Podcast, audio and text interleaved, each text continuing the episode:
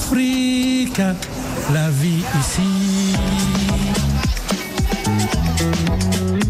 Il y a le charbon qui pollue, le gaz qui coûte cher et se raréfie. Pourtant, il faut bien alimenter le foyer, faire bouillir la marmite, comme on dit. Alors, un jeune béninois a eu l'idée d'utiliser d'autres combustibles. Il a mis au point un foyer écologique. Bonjour Sandra Idossou. Bonjour Nathalie. En direct avec nous ce matin, vous nous emmenez à 55 km de Cotonou.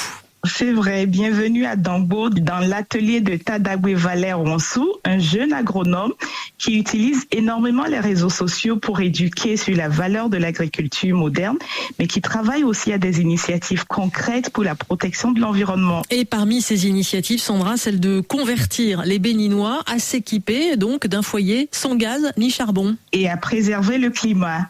Oui. Alors, au départ, c'était pour transformer les déchets agricoles qui, contrairement aux appareils sont une vraie richesse, notamment les déchets de coque de palmier à huile issus de la transformation agroalimentaire.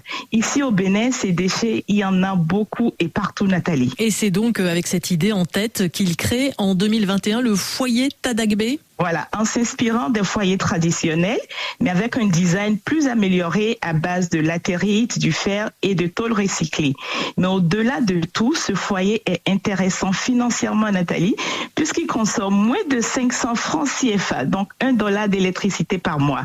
Ça, c'est si on le branche, parce que certains modèles sont équipés d'une batterie rechargeable et peuvent carburer également avec de l'énergie solaire. comment fonctionne ce foyer, Sandra?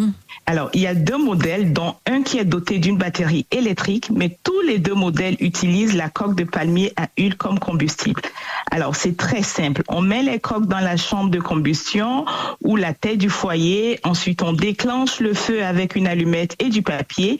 Le petit modèle Nathalie coûte 20 000 francs CFA et est vendu avec un sac de 50 kilos de combustible qui peut durer un an. Le grand modèle, quant à lui, coûte 60 000 francs CFA. Alors, c'est une petite somme, mais c'est aussi, euh, Sandra, un plus sûr de faire du feu? C'est vrai, parce que contrairement au gaz qui devient de plus en plus une denrée rare et chère, ou qui peut exploser à tout moment si on n'y fait pas très attention, ces foyers économiques ne présentent aucun risque.